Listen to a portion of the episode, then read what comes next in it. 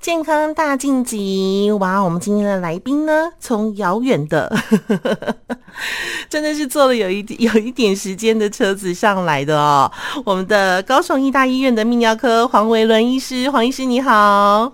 好，主持人好，各位听众大家好。是黄医师今天上来台北呢，真的是要跟朋友们做一些哦，关于泌尿科的一些，哎，大家需要知道的一些卫教知识啊。在夏天的时候，我们常常都会说，呃，大家要还是要注意一下，比如说中暑的问题、热衰竭的问题，好，或者是太热也会有心血管疾病上面的问题嘛，对不对？是。可是呢，就泌尿科而言呢，哎。夏天那么热的天气状况之下，有一个问题也要注意，那就是节食的问题，是不是？是的，没错。嗯，那为什么会要注意这个节食的问题啊？夏天那么热，跟节食有什么关系呢？哦，夏天，哎、欸，夏天天气热哦，那我们水分蒸散就很快嘛，嗯，所以一个人的水分，其实我们每天的水分的恒定量是有一定的恒定的，嗯，那如果说今天水分蒸发了很多，那我们的尿液排出的尿量就会变少了嘛，嗯，那如果尿量变少之后会发生什么情况？哎、欸，尿就变浓啦，对，浓尿的结果，嗯、对呀、啊，浓尿的结果呢？就会导致这个尿里面的这些矿物质沉淀，吼，就容易发生结石的问题。哦，所以是因为这个水分都蒸发完了，你又喝的不够多，它就变结石了。对呀、啊，这是呃夏天最容易发生结石的原因。啊，那夏天看结石的人也很多吗？对啊，依照这个呃健保局的统计哈，嗯，这个夏天的量大概会是冬天的三到五倍左右。真的假的？真的，夏天节食真的是一个非常大的问题啊，尤其是这个南部地区或者是在工作环境比较燥热、比较炎热地方的这些朋友们哈，是是是，节食的问题真的是啊、呃、比较多一点点这样。所以户外工作的劳工朋友们更是要多注意，对不对？没错没错，一定要注意水分的补充。嗯，而且大家不要小看节食这件事情哦。哎，黄医师，节食听说也是可以很危险的，是不是？哦，是。它不是只是一颗小石头卡在你的身体里哦。嗯，会怎么样？会到怎么样危险的方式啊？啊，其实这个结石哈、哦，说小可以很小，有些人就觉得啊，我石头排出来就没事了，或者是哎稍微怪怪的。但是呢，嗯，我有遇过两个哦，两个个案非常的严重，我自己都吓了半死。哇，嗯、第一个是我病房的一个病患哈、嗯哦，前一个小时我去查房的时候，哇，跟他讲话。还有说有笑，是哦，行走自如。结果我一查完房，大概不到一个小时，嗯、马上休克，还 CPR，哎，这么夸张？休克还 CPR？对，它就是一个啊、呃、结石并发一个急性的感染，引发一个严重的败血症。那败血症的情况，在这种情况哦。身体会有一个很严重的发炎反应，就有可能导致急性的休克这个问题。是，哎，可是医生一个小时之内，耶，就可以从一个很健康的人到败血症、急性败血症。对，他的情况真的是转换的这么快。对，真的是蛮特殊的，我们也没有预期到这个情况，而且它结石其实只有一公分。它不像我们有时候看到新闻报道说，有的人结石很大颗的那一种，对不对？对，它是只有一公分哦。对，哎、欸，我可不可以问一下，那它是什么样的状况之下会变成有受到感染呢？哦，其实结石哈里面多多少少会，因为我们尿液里面可能本来就有一些菌虫在里面，是那有一些结石里面本来就会有一些细菌。嗯哼，那如果这个结石呢，哈卡在我们泌尿道比较窄的地方，比如说输尿管，嗯、是哦，这时候呢，啊、呃，尿液就容易导致上游的尿液会淤积。Uh huh. 那这个时候就有可能导致它感染的状况会发生。哇没错没错。所以大家千万不要小看哦，这个只有一公分的石头也可以导致你到最后休克还要 CPR 哦。没错，像这样的案例，其实呃，在您看诊的过程当中，我的意思是说，比较严重的，大家都小看他的案例会不会多？其实是还蛮多的。哎，其实不少哦，大家都会觉得结石没什么，就忽略它，但是。常常哦，哇，结石如果跑到急诊来，其实都是蛮严重的案子。有时候发烧啊、败血症啊，甚至有时候我们要紧急帮他在肾脏放一条管子，我们赶快把尿引流出去，这样子。是。那结石通常都会出现在哪边啊？结石吼，其实好发的位置吼，包含这个肾脏啊、吼输尿管跟膀胱，甚至尿道都有可能。那每个地方发生的原因其实不太一样，这样子。那他怎么知道他结石了呢？就是通常是痛，通常是痛，或者是血尿。还会有血尿哦，哦对对对 听起来好吓人。那通常是觉得说，比如腰酸背痛吗？怎么去分辨啦、啊？就不不是，比如说，呃，比如说我今天搬东西闪到腰，不是像这样的痛就对了。诶、欸，有一点点不一样。其实结石吼，如果是肾结石或输尿管结石，比较常在我们的腰间吼，就是、嗯、呃那个背后肋骨下缘那个跟脊椎骨交叉的那个位置吼，哦，会开始疼痛。那它会有有一个往前走、往前下方走的，甚至有些人会觉得痛到啊、呃、单侧的下腹部啊，甚至会阴部等等。好，那怎么样去分辨它跟闪到腰的痛哦？哦其实最简单就是你休息会不会痛。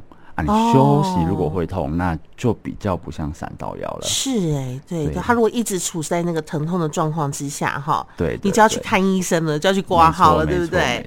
哇，那像这个结石这个问题，通常是男生多、女生多，还是有没有哪一个岁数的比较多？哦，其实呢，哎、欸，根据我们统计，哈，男生发生结石的这个比例，嗯，大概是女生的两倍哦。男生，比较多哦，男生比较不爱喝水嘛？嗯，可能也不是这个，这是体质吗？体质的问题这样子，这是第一个。那什么年纪比较好好发呢？通常就是中年以后。我们说。哎、欸，说中年好像也不太对，现在四十岁都蛮年轻的，好 好好，大概就是四十岁过后的族群呢，比较容易会发生这个结石的这个问题。小朋友比较不会，小朋友反倒比较不会。小朋友如果结石，可能要考虑一些先天性的疾病哦，一些对，哦，就是可能他先天上哪一些器官会有一些问题，就对了。对对对。哦，小朋友比较不会，可是有时候小朋友其实也不是很爱喝水啊。对对对，但是体质的关系，嗯、小朋友就比较不容易会发生结石。你知道这这是一种年轻的肝可以燃烧的概念吗？呃、对对没错，年轻的本钱，年轻的本钱。好，所以我们其实到几岁的时候就应该开始好好的注意了。哦，其实哎、呃，我觉得啦，嗯、我们。这辈子其实有有意识到的时候，就要开始注意了。没有，不论是几岁啊，我们就要开始特别注意这个结石的问题。其实也有很多二十几岁就有结石的患者，也是有二十几岁就结石了。最早的您您看过的最年轻的患者是几岁？我自己的患者哈，大概我记得有一个是二十一岁的，二十一二十一岁耶。对啊，但是那个结石的状况不是很厉害，这样子哦。但是他可能就是真的很少喝水就对了。但其他我也看过有有一些案子是十几岁啊，或者是小时候。哇，但是那真的是很很少见哦。那想问一下哦，这个结石这个问题啊，这个依全球来说呢，是哪一个人种比较容易？比较多哦，最多其实是这个白种人啊，真的吗？对，最少是黑人。哦、我们亚洲人算是比相对比较少的族群呐、啊。哦，所以我们其实保养得宜就对了。哎、欸，对对对，我们保养的还不错。人种优势在这部分我们占点优势。是是是是是是。那像是北部跟南部的话，其实南部你刚刚说南部比较容易发生结石，是不是？对，其实主要是南部的天气。因为太热了。对，南部的天气。嗯，我刚刚还问黄医师说，今天南部热不热？结果他说北部比较热。对，今天北部可能因为台表盆地比较热一点，比较闷呐。哦，比较闷。南部太阳真的比较大。是是是是是，这就是因为太阳，我觉得一年四季啦，因为可能南部都一一一年如夏，对不对？对，它冬天，其实我冬天好像也不太需要穿外套。对对对对，有一次我冬天去的时候也是觉得，嗯，这外套根本就不用穿。嗯，对对对，真是挺好的哦。虽然是很温暖啦，很棒的一个气候，但是大家一定要记得水分的补充哦。那一天大家要喝多少水呢？哦，其实喝水哈，我常问病人说、嗯、啊，你一天喝多少水？或者病人跟我说啊，我一天喝好多水了，但是还是会结石。嗯、喝水量到底怎么拿捏？其实这个，哎、嗯欸，有一个诀窍哈。一般来说，我们会建议。正常人啊，一天大概喝两，嗯、如果是要预防结石的话啦，是一天喝两千五到三千的水，大概、哦、大概会是这个范围内。是是是。但是呢，哎、欸，有些人他可能坐在办公室，有些人坐在这个，有些人是比如说啊运动员，或者是他的工作情况比较燥热，嗯、汗流的比较多，哎、嗯欸，那水分就要再多摄取一点点了嘛。是，嗯。那我有一个很好的方式，我们大概就是看每天的尿量。哦，因为结石其实有一个问题，嗯、最大的原因就是啊尿太浓嘛，嗯，所以我们要让尿稀一点点怎么办？让尿多，嗯、多就会变稀，冲淡，嗯，没错。那怎么样判断这个尿够不够？哈，尿够不够稀？我们一般来说，嗯哼，一天会建议这个尿量要在两千哈到这个两千五左右。哇，对，其实蛮多的，蛮多的，大概可以跑个好几趟的厕所，对不对？对，但是这个哈，其实是针对要预防结石的这个请的病人，然后一般人如果其实你没有什么结石的困扰，我想，哎，如果你真的要喝到那么多，其实会会有一点负担。但如果你有结石的困扰，我就强烈建议说，你可能喝水量要到这么这么多这样子。哦，那其实这个东西是有遗传体质的吗？对，这个是有遗传体质，就是要看家人，家人如果有这样的状况，你可能也要自己要多注意就对了。没错，没错。那我家人，嗯，对对对。那我可以再问一下黄医师，就是关于喝东西的问题，就是我们每次常常都看到不同的媒体有不同的这个表示说啊，有的是说什么咖啡跟茶也可以算在水里面，汤也可以算在水里面，有的人又讲说不不不，我们讲的水是所有所谓的纯的白开水，那到底这个水分的量是我们只要一天灌进去的水都算呢，还是说单喝白开水的这个算法？哎、欸，其实我们一般来说，因为其实呃，一般来说，我们就就是算喝进去的水的这个量都算。哎，早上喝了牛奶、豆浆这些都算就对了。哎、欸，但是它那个这个可能就要稍微看一下你的尿的排排出的量，因为有时候我们 喝的东西太甜太浓，其实它也不一定。哦。也有也是，比如说你喝太甜的东西，其实对也有研究指出它可能会影响到这个结石的风险。哦。那另外就是我们怎么样去计算说我们一天的尿量，总不可能拿着量杯量吧？对呀、啊。对，一般来说我们膀胱的一个容量，嗯，大概是三百到四百 CC 左右。是，那我如果我们一天的尿量要两千的话，你可以稍微估计一下，大概。哦，就是尿个六到七次左右。哦，如果你跑了几趟厕所，跑了几趟厕所，如果你尿量大概维持在这样子的话，那我想你喝水的量应该是够的。哦，好，所以朋友们啊，如果你有结石困扰的，或者是哎、欸，这个真的有结石的朋友啊，所以请大家一定要好好的听一下黄医师的解说。好，黄医师，我们待会儿先休息一下啊，待会儿要进新闻，那我们下半场继续请我们的黄伟伦医师在线上跟朋友们聊一聊哦，这个结石的一些成因啊，哦，还有这个现在目前怎么样做处理的一些方式，好不好？好，黄医师，我们等一下回来哦。嗯，今天很开心的邀请到的是我们的义大医院泌尿科的黄维伦医师。黄医师你好，哎，洁枫好，各位听众朋友大家好。是黄医师，我们刚刚讲到了哦，这个结石嘛，对不对？那结石的原因呢，有哪一些啊？就是你刚刚说，比如说就是太热，尿太浓，那有的地方是呃膀胱结石吗？嘿，是的，这个膀胱结石为什么跟呃为什么会有膀胱结石啊？我很好奇，嗯，其实这个肾哎结石的原因哈，会根据不同的位置有不同的成因啊。嗯、我们刚刚讲的这一些啊，尿太浓啊，然后、嗯、这一类大概都是所谓肾结石的问题。是，那膀胱结石主要来源有两个，嗯，第一个是刚刚那些肾脏的结石掉下来哦，掉下来掉下来的，它就受灾户这样子。嗯、是，那。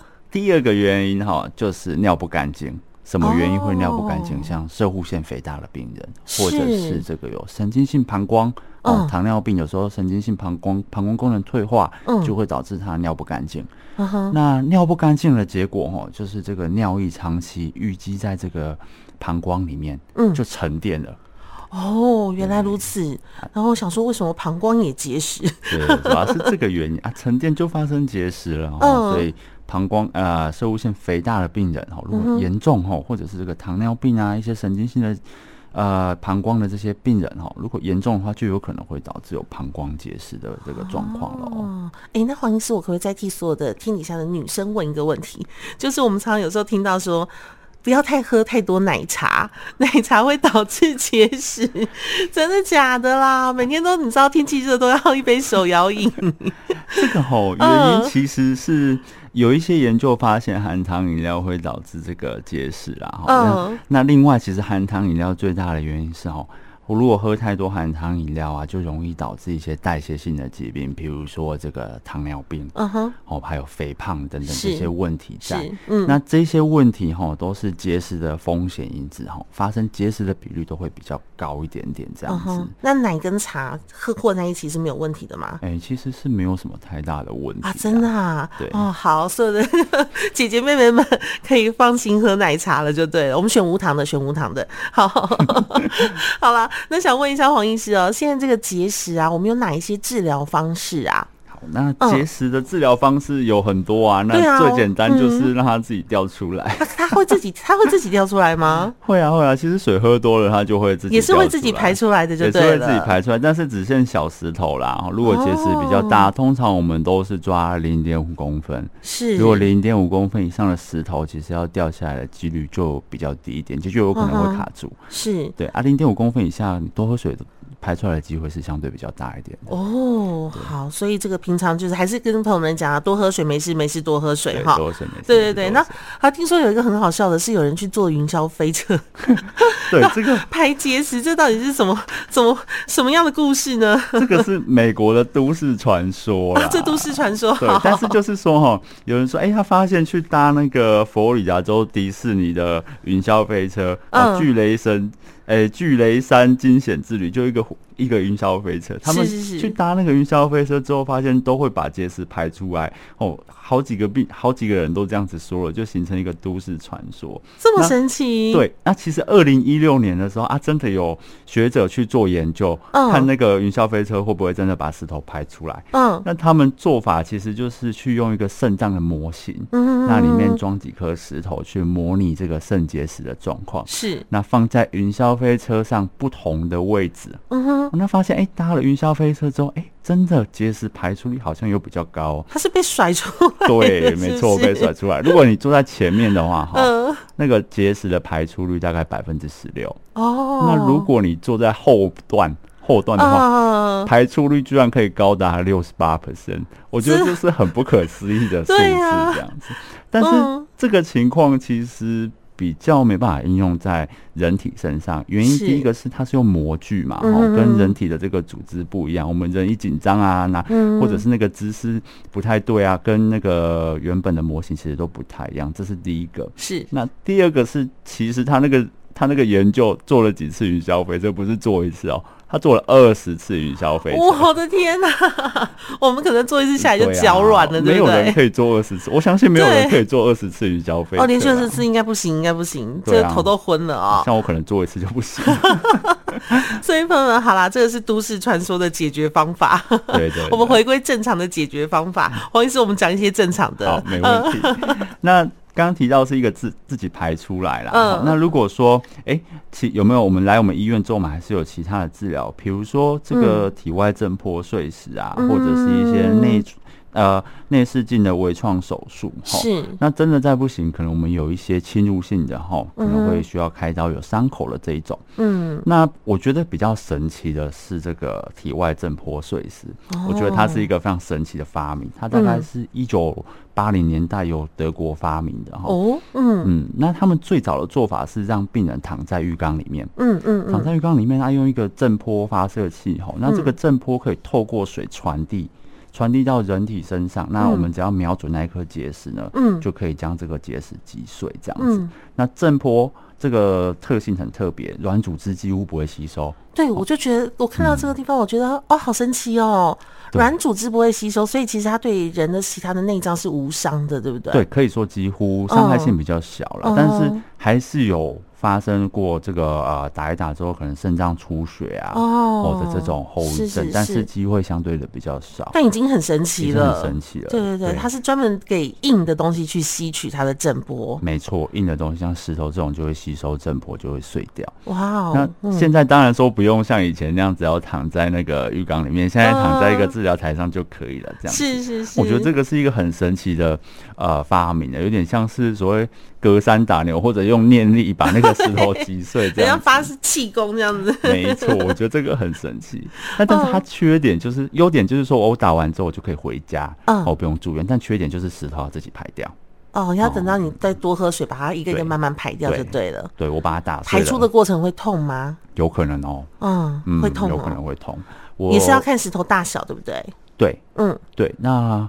我有一个我姑丈，好像刚好是那个学者，他之前就是排过那个石头，嗯，然后他把那个石头抓抓去用显微镜看，是，结果用显微镜看，他发现那个石头的脚里面有七十二个。呃，所谓的棱角，那这个棱角在排的过程中就会刮我们，就会跟我们身体摩擦，所以就会痛，就会血尿啊。哇，嗯，所以这个优点是可以回家，然后缺点就是自己要排出来哈。对呀。好，那就要看石头大小了。没错啊，如果震波再没办法啊，或者是有一些紧急的状况呢，还是说病人不愿意等的话，我们其实有一些内视镜的处理。嗯，那内视镜的处理，大概我们就是从小便的尿道进去，是那。经过尿道到膀胱到输尿管到肾脏哈，这些地方呢，我们可以用这个方式把就是用内视镜把这个石头击碎再夹出来这样子。是是是。那这外面就完全不会有伤口了。哦。那通常病人也是可以全麻，全麻就可能要全麻或者至少要半麻这样子。嗯。那不过这个要住院，那病人可能做完隔一天左右就可以回家了。这样、哦、也是大概休息一天左右就对了。对，也休息一天，嗯、比以前好多了，对吧？比以前好多了，以前不一样。以前二十世纪以前，他那个开可能结石都没有办法用内视镜处理，都要开刀进去。我可能为了一个一公分的石头，要画一个二十公分的伤口。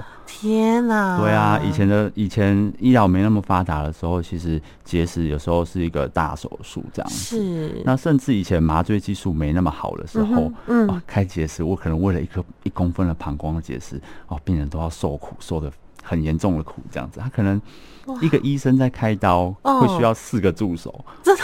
为什么需要四个呢？一个负责递器械啊，那剩剩的三个做什么？压住病人，因为病人会痛。哎呦，我的天哪！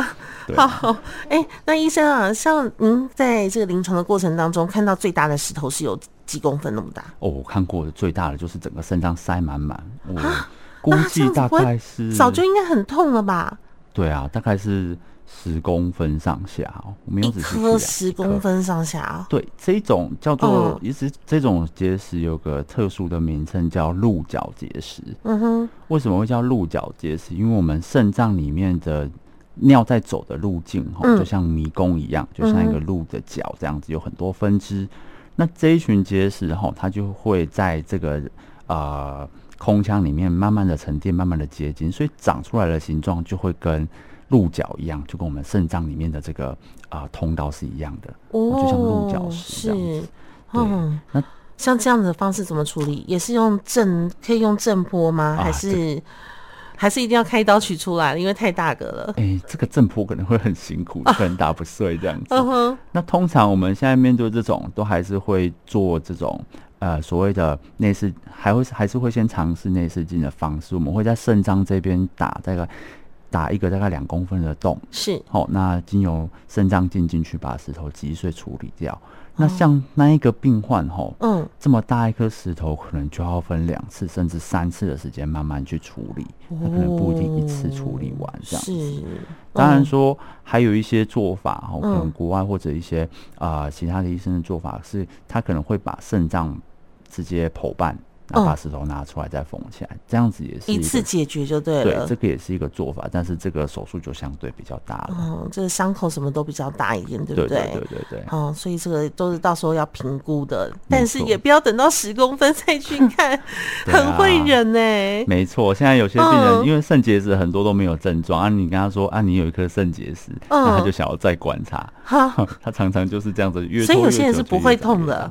对，他如果没有阻塞的话，哦、常常是没有症状的。哦，原来是这样哦。没错，他如果常阻塞，常常是没症状。好，那现在是不是还有一个什么软式输尿管镜？这是最新的方法吗？哦，对啊，这个大概是、嗯、呃最近这呃五到六年、五年五年前后引进台湾的一个比较新的呃呃器材啦。其实也不能说五到六年，然后大概十年以。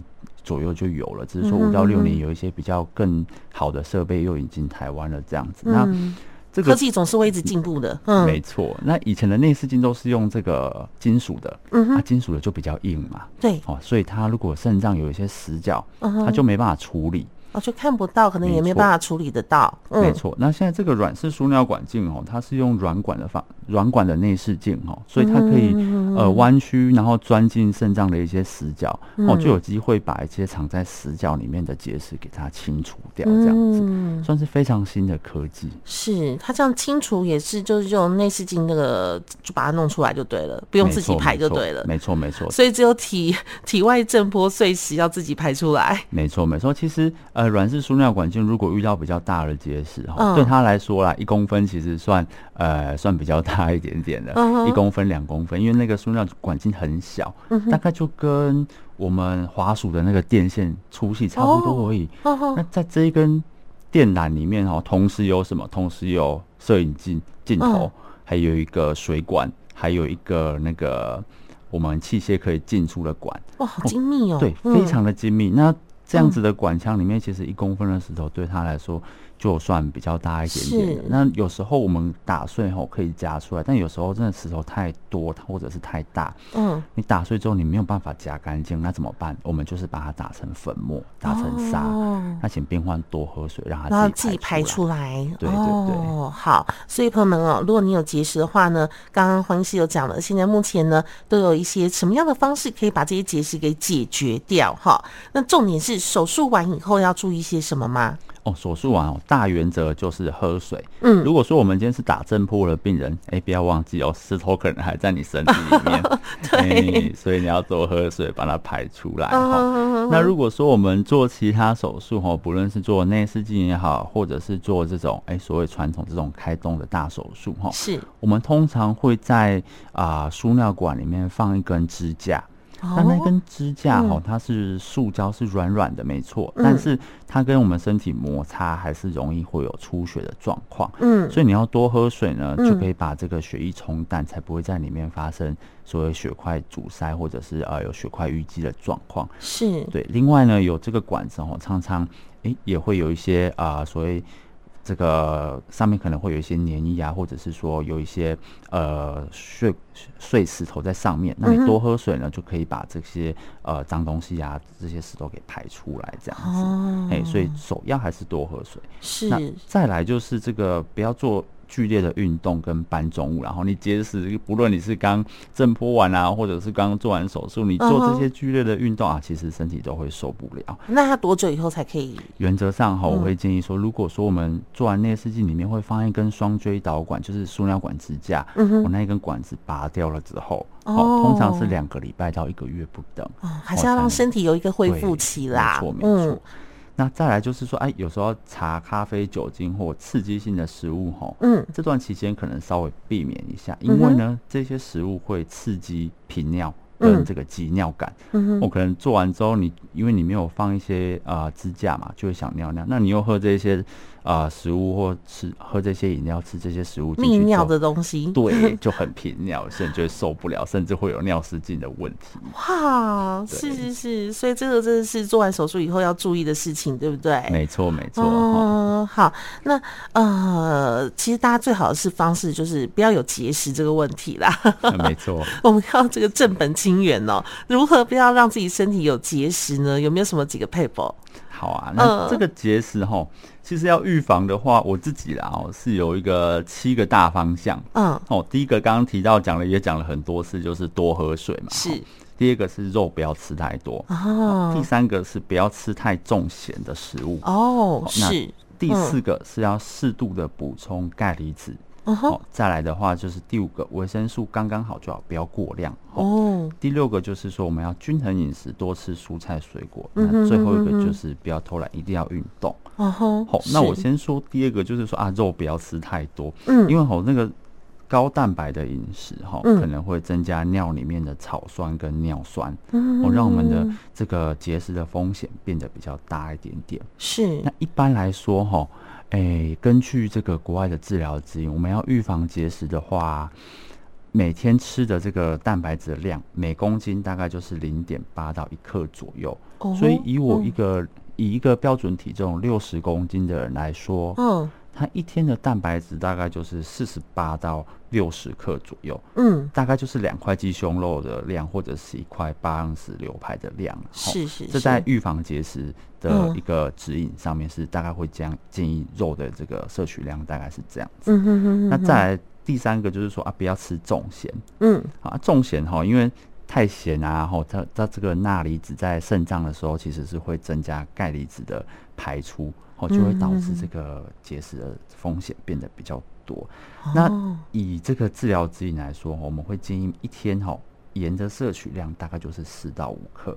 四到五克哦，四到五克。其实外食很容易就超过，对不对？很容易超过，而且你也没有办法跟老板说，老板你那个盐加几克，我的面盐只要两克哦。对，他怎么算呢？很难算啊，对啊。真的。那我自己这边是有几个建议啦。嗯。第一个就是说，哎，我们比如说少吃这个蘸酱的食物哦。吃火锅的时候就不要蘸酱，这个大家就可以做到嘛。嗯，刷不刷不就好了。对呀。那第二个就是说，我们吃原形的食物，不要吃加工食物。嗯，因为加工食物哈，它可能会有一些调味啊。嗯。哦，它就增加这个钠的这个摄取。是是是。那再来的话，就是说我们可以选择一些低钠的食物。嗯哼。哦，比如说一些蔬果类、豆类或者瘦肉跟一些低的乳制品等这些，它钠含量比较低的食物。嗯。或者是我们去 Seven 买那个便利超商买那个啊、呃、食物的时候，其实是会看到它上面的营养标识。对对，稍微瞄一下，稍微瞄一下，还是要选这个。